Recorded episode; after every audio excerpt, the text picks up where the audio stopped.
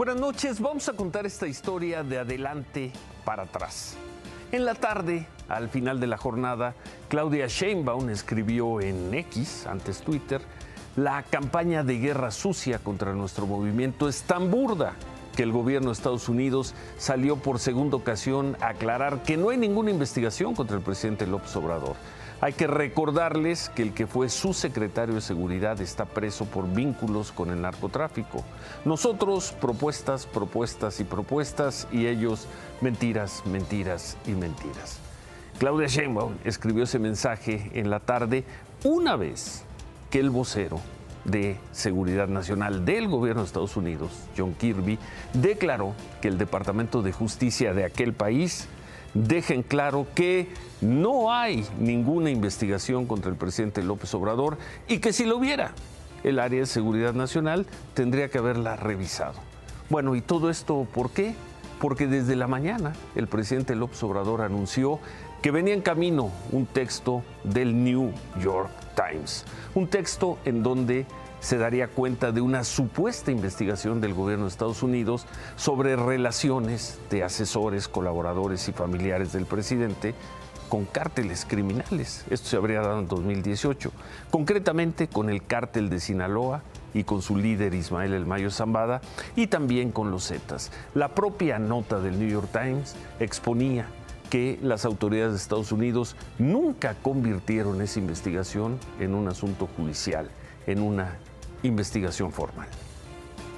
La corresponsal del New York Times envía a Jesús un cuestionario, pero en un tono amenazante, prepotente, dándonos a conocer que están haciendo una investigación en donde gentes vinculadas a mí recibieron dinero, ya no en el 6, en el 18, incluso que eh, entregaron dinero a mis hijos.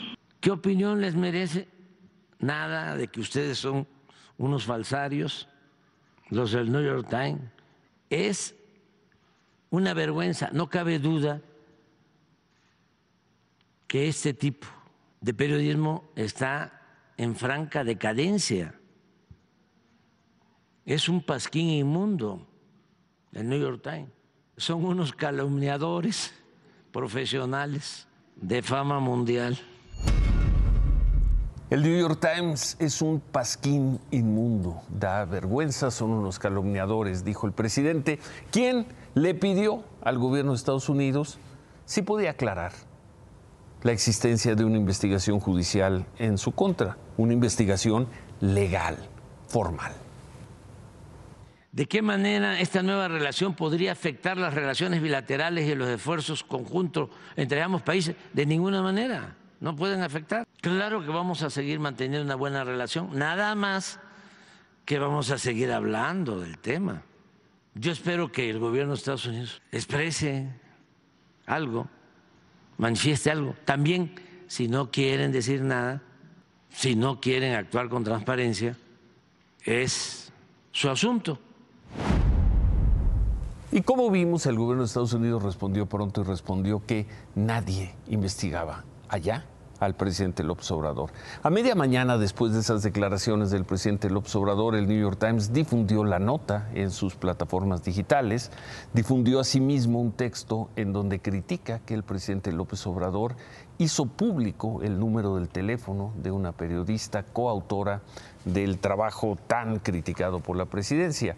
Escribió el New York Times, hacer pública esa información es una táctica preocupante e inaceptable por parte de un líder mundial en un momento en que las amenazas contra los periodistas van en aumento. A grandes rasgos, ese fue el choque de hoy entre el presidente López Obrador y el New York Times con la confirmación del gobierno de Estados Unidos de que allá, en aquel país, nadie está investigando hoy al presidente mexicano.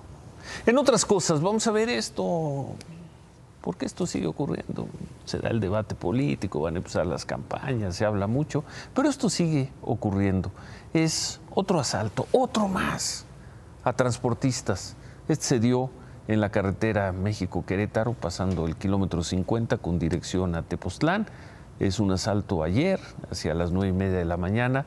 Fue grabado por cámaras del vehículo que iba escoltando al camión que fue asaltado. Esto ocurrió.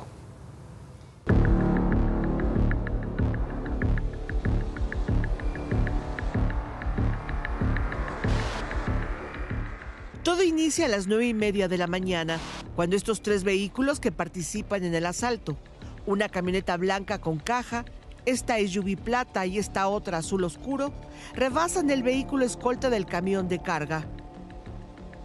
25 segundos después, los asaltantes aprovechan la curva para tender un muro y frenar al camión de carga.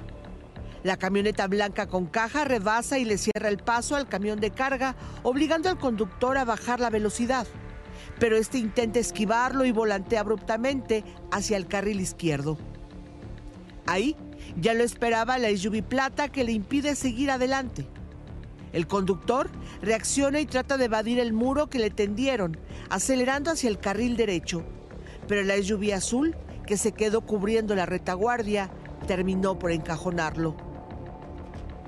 Los custodios privados poco pudieron hacer, porque al tratar de orillarse para auxiliar al conductor del camión de carga, fueron alcanzados por los tripulantes del SUV azul, quienes les dispararon sin herirlos. Solo les quedó acelerar para reportar el asalto y solicitar el apoyo de las autoridades que no llegaron a tiempo. Los asaltantes, estos que quedaron grabados junto con sus vehículos, el chofer junto con la carga del camión desaparecieron. Por la tarde las autoridades solo recuperaron el camión vacío. un asalto más. Y ahí que se hagan cargo las personas asaltadas a ver qué es lo que pueden hacer. Seguramente tienen seguros. Y, en fin, la México Querétaro rumbo a Tepozotlán. Dije un momento Tepozotlán, no es Tepozotlán. Y bueno, y hablando de asaltos, vamos a ver esto. Hoy en la tarde, normalistas, asaltos a transporte de transporte con carga. Normalistas de Guerrero saquearon, vandalizaron y trataron de quemar una camioneta de la empresa Barcel. Esto porque estaban haciendo protestas en Chilpancingo. Los normalistas exigen la liberación de 39 compañeros que fueron detenidos en Acapulco cuando estaban tratando de robarse un camión de transporte. La camioneta de Barcel no se quemó en su totalidad, pues personas cercanas al lugar lograron apagar el incendio. Luego de esto, los normalistas bloquearon por dos horas la autopista del Sol, se retiraron cuando llegó la Guardia Nacional.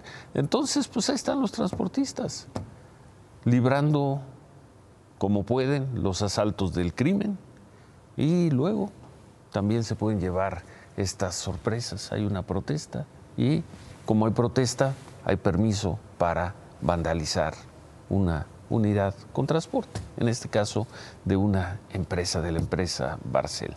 Después de las imágenes que vimos hace dos días del enfrentamiento entre la familia michoacana y los tlacos en la Sierra de San Miguel, Totolapan, en Guerrero, hoy se informó que estos dos grupos habrían pactado una tregua. Se informó, es muy difícil probar que esto esté ocurriendo, pero de acuerdo con fuentes del medio local, el sur, que suele ser muy acertado, muy preciso, esta tregua se dio mediante una llamada entre los líderes de los dos grupos, por un lado un señor Onésimo Marquina Chapa, quien le dicen el Necho, y por el otro los famosos hermanos Johnny y Alfredo Hurtaga o a quienes apodan el pez y la fresa. No hay detalles de los acuerdos de la tregua, mucho menos testimonios en el lugar, pero desde ayer estos dos grupos ya estarían replegándose. Veremos si se dio esta tregua, cuánto tiempo dura. Y bueno, y en la ciudad de los atentados, porque pues en eso se está convirtiendo la Ciudad de México, personas en motocicleta que con razonable facilidad atacan y salen a matar a personas. Esta tarde fue asesinado en Periférico Sur, a la altura de Plaza Arts, uno de los centros comerciales más importantes, probablemente el centro comercial más importante del sur de la Ciudad de México. Un hombre, Juan Martín Larrauri, iba en un auto, en un BMW, fue alcanzado por personas en una motocicleta, le dispararon, según la autoridad, dos veces por el parabrisas y lo mataron. El auto cayó en una excavación profunda de una construcción y fue sacado de ahí hasta la noche. Y lo mataron. Luego se dijo y se recordó que hace un año, más o menos en abril, Juan Martín Larrauri había sido detenido luego de que agentes de la policía de la ciudad catearon un predio y encontraron ahí autos de lujo, eh, entre otros. Algunos autos, según se informó, venían de Estados Unidos, tenían reporte de robo. En ese entonces la policía encontró o informó haber encontrado facturas falsas de otros vehículos a nombre del instituto para devolver al pueblo lo robado. Dos meses después de su detención, Martín, Martín Larrauri, obtuvo su libertad condicional. Pero más allá de todo eso, más allá de todo eso, otra vez, hoy en la Ciudad de México, personas en motocicleta dispararon para matar a alguien. En ocasiones fallan y no lo consiguen, en ocasiones aciertan, como hoy enfrente de Plaza Arts.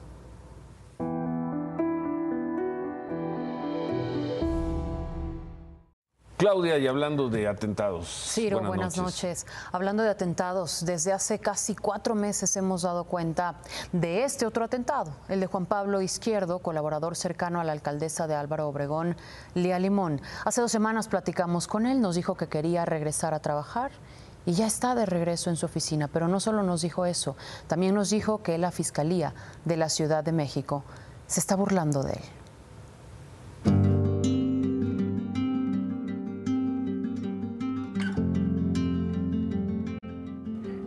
Es amargo el sabor, pero deseaba volver. Ese amargo sabor de un deseoso regreso a la vida. Me retroalimenta, me ayuda, como no te imaginas. Estoy contento de regresar a mi trabajo.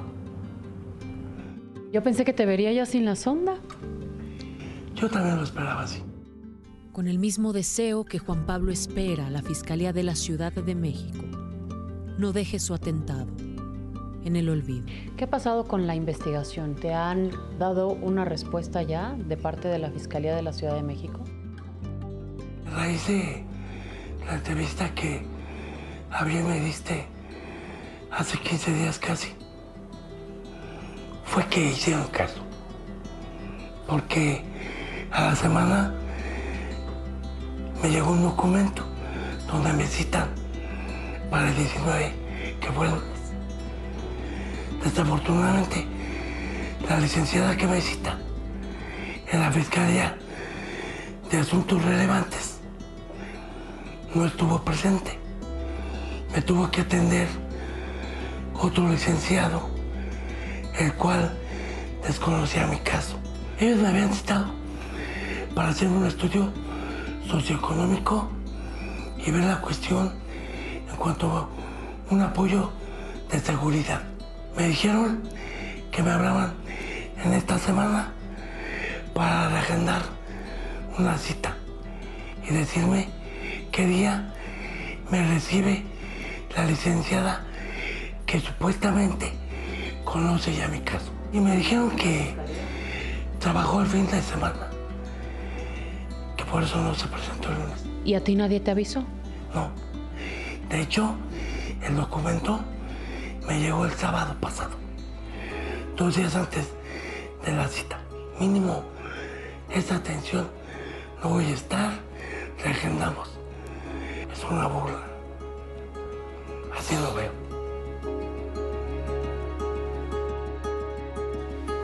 ¿Quisieras ver a la persona que atentó contra tu vida en la cárcel? Tendría que ser. No me alegra. Porque no les dio nada a nadie. Pero si hay justicia, tendría que ser. Porque para eso están. Y si no pueden, que también me digan. Yo escucho. Y sabré entender. Y tendré que ver quién me puede ayudar.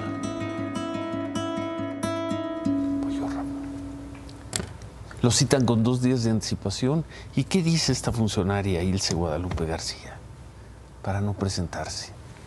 Para ni siquiera avisarle, no tener la decencia de avisarle. Eso dice Juan Pablo Izquierdo. Poco interés, por no decir nulo, que ha mostrado la, la Fiscalía. Totalmente. Este a cuatro meses de su atentado, Ciro.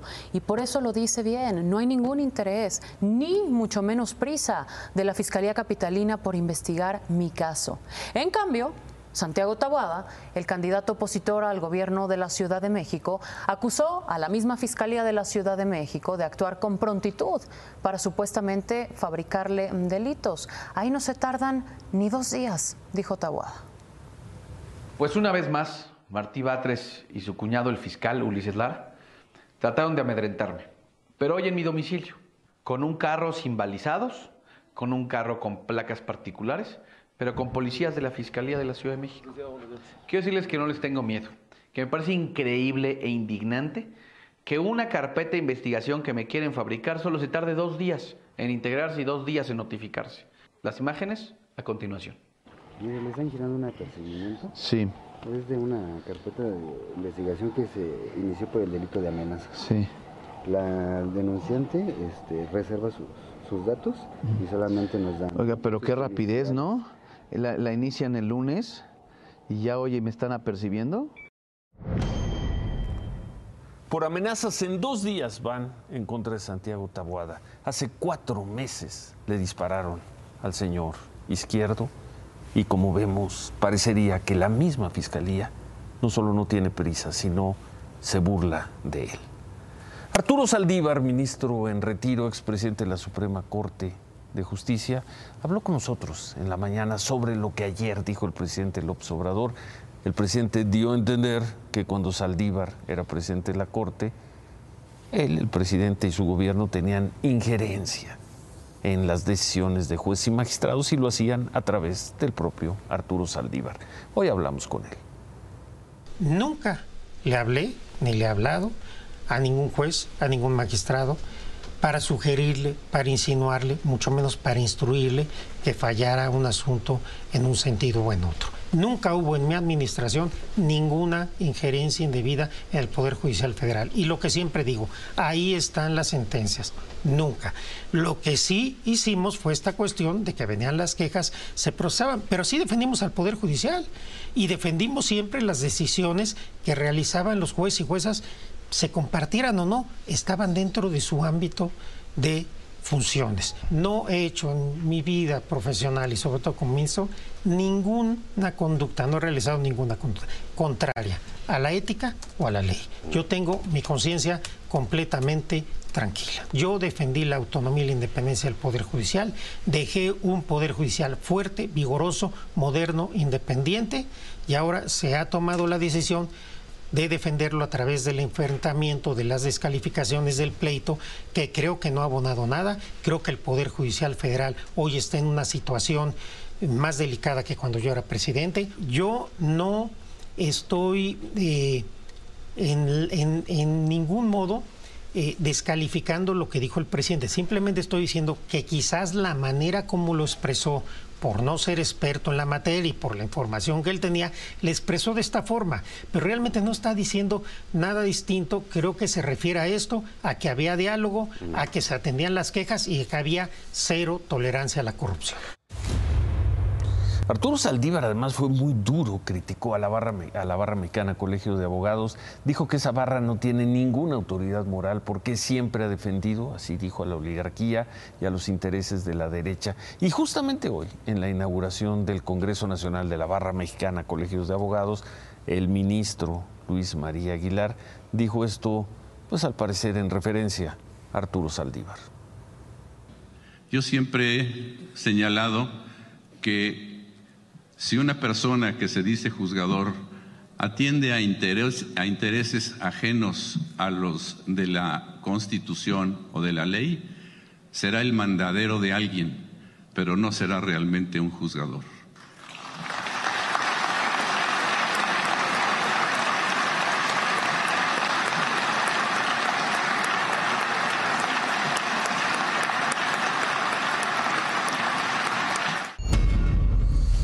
Largo aplauso, duras, duro el debate en la Corte, en el Poder Judicial. Vamos a regresar ese tema al final del programa. Hoy se registraron los candidatos plurinominales de Morena a diputados y senadores, desfilaron por el INE todo el día, ya estaban todas las figuras, ahí está el papá del Checo Pérez, en fin, Olga Sánchez, eh, llegó Napoleón Gómez Urrutia, personajes de Gerardo Fernández Noroña, eh, Alejandro Murat, el exgobernador de, de Oaxaca, y por ahí llegaron también a registrarse como candidatos al Senado los ex aspirantes a la candidatura presidencial, Adán Augusto López y Marcelo Ebrard. Los dos están en la lista de senadores, nada más que Adán Augusto quedó en el primer lugar, a Marcelo Ebrard lo mandaron al séptimo.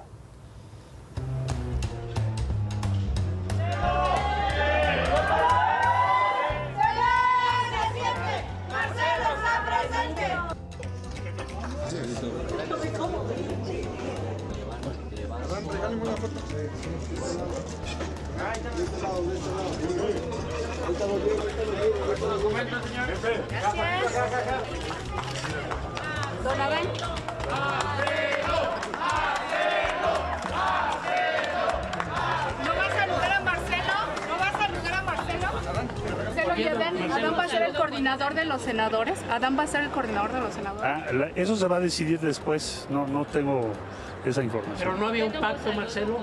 No había un pacto. Ahorita coincidieron en la salida, entrada y no se Ah, saludaron. no lo he visto, pero e- es un buen amigo, es un buen compañero. Yo no, y además lo felicito.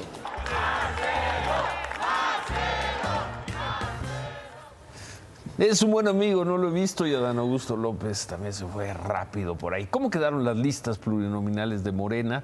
A ver, vamos a ver las 10 primeras posiciones. Adán Augusto López va a entrar, Citlali Hernández entrará, Alejandro Esquer, secretario del presidente López Obrador entrará, Susana Harp entrará, Gerardo Fernández Noroña entrará, luego hay un lugar reservado y ya dependiendo de la votación, veremos si alcanzan a entrar Marcelo Ebrard, Malú Micher, Javier Corral y Giovanna Bañuelos. Y entre los muchos nombres registrados para los diputados, quienes seguramente, con toda seguridad, van a ser diputados federales y por lo mismo van a tener fuero.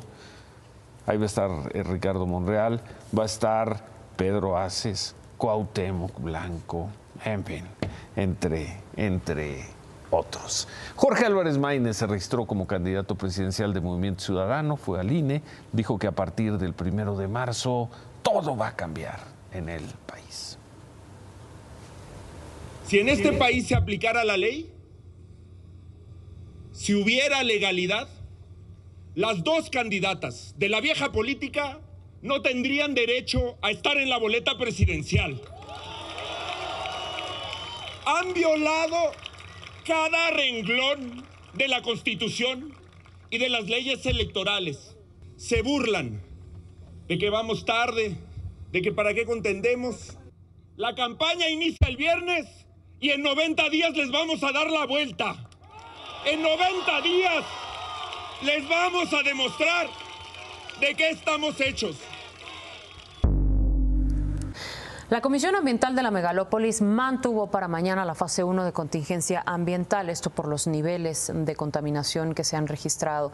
Se activa para mañana también el doble hoy no circula. No pueden circular los automóviles con holograma de verificación 2, los que tienen holograma 1 con terminación de placa que vemos de la placa que vemos en pantalla, los que tengan holograma 0 o doble 0 engomado azul y con terminación 9 y 0, además de las otras restricciones que también vemos en pantalla.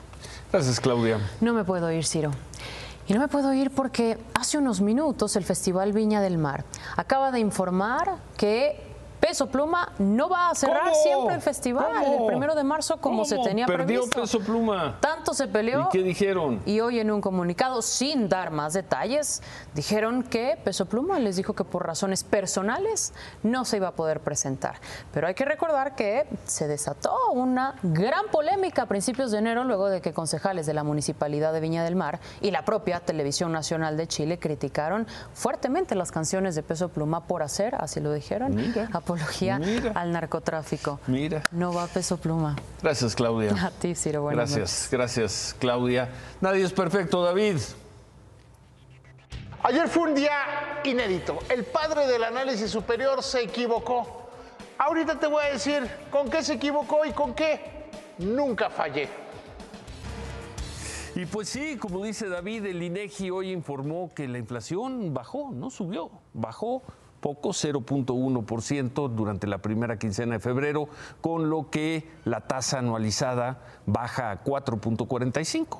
Es menor de la que teníamos hace 15 días anualizada, que era de 4.88%.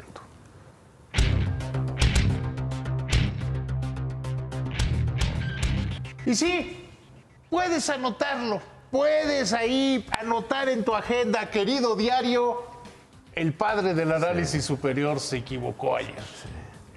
Que yo sé por qué te equivocaste, porque nunca jugaste dominó. No. Ayer habías hecho dos pronósticos, creo que muy acertados. Te pedí un tercero y lo hubieras hecho en ese paso porque no he tenido No, pero lo que sea. Pero uno no es Sí, gallina y la información que yo tenía Sí. Era que sí venía alta la información. Es más, la mayoría de los analistas que consulta Citibanamex Sí, sí. decían que la inflación iba a subir. Sorprendió la baja en la inflación en la primera quincena porque tuvo que ver con los precios de los productos de consumo. Bajaron durísimo. Lo los- cierto es que bajó. Bajó. David. Ba- bajó. Sí, 0.1, pero bajó. 0.1. Creo que la nota es que no subió más que No, lo y que bajó. regresó al 4.45% la inflación. Bastante bien. Sí, Todavía bien. lejos de la meta, Muy bastante bien, bien. muy bien. Luego ya podremos especular hacia Sí, sí, adelante si va a bajar las tasas Banco de México o no y cómo le va a hacer. falta un- Pero casi eso un no. mes para eso. La inflación bajó, Mm. aunque la inflación de servicios sigue muy elevada. O sea, bajaron los precios volátiles de la economía, la inflación subyacente, Sí, sí. que es, por ejemplo, el jitomate bajó treinta y tantos por ciento, que ha subido como 200 en el último año, pero bajó treinta y tantos por ciento. Ahora bien, ¿qué va a pasar con la sequía? ¿Qué va a pasar con, por ejemplo, la sequía? El precio del maíz, vamos a seguir importando y va a ser cosas Con así. la inversión cada vez mayor en seguridad que tienen que estar haciendo los almacenes, las empresas. Ah, Es- los ese es un dato que traía para el remate. Pues sí. Hoy la, la Asociación Mexicana de Instituciones de Seguros dice que el 71% de los asaltos al transporte, que además han crecido exponencialmente. Como son con violencia, son con una gran violencia. Hoy, por ejemplo, un transportista tiene que tener seguridad para poder que lo aseguren. ¿Cuánto cuesta eso y cómo pues se transfiere precio, a la sí. a la primero la seguridad de las personas y segundo la formación de precios. Te la perdonamos, te la tomamos como remate. Anótalo en tu diario. No, como remate, bueno, sí, como, ¿sabes qué? La economía creció 3.2%. No A ver, es, pero no perdamos el clásico.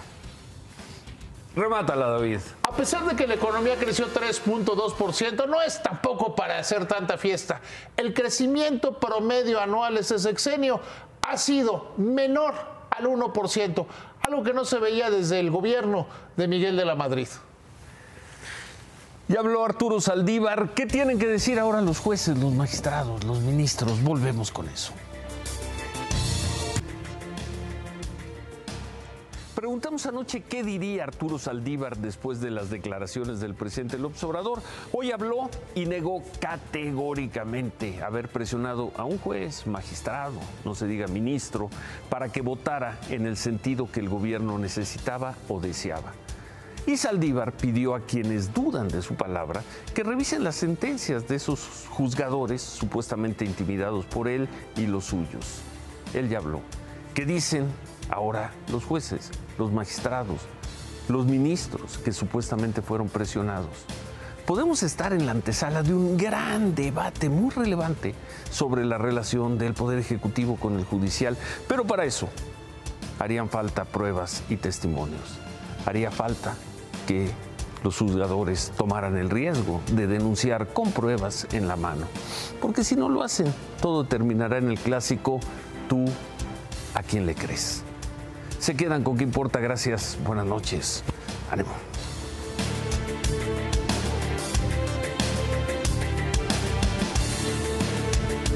Imagen Noticias, acompáñenos de lunes a viernes, 10 y media de la noche, a través de Imagen Televisión por el 3.1 y síganos también en nuestras redes sociales.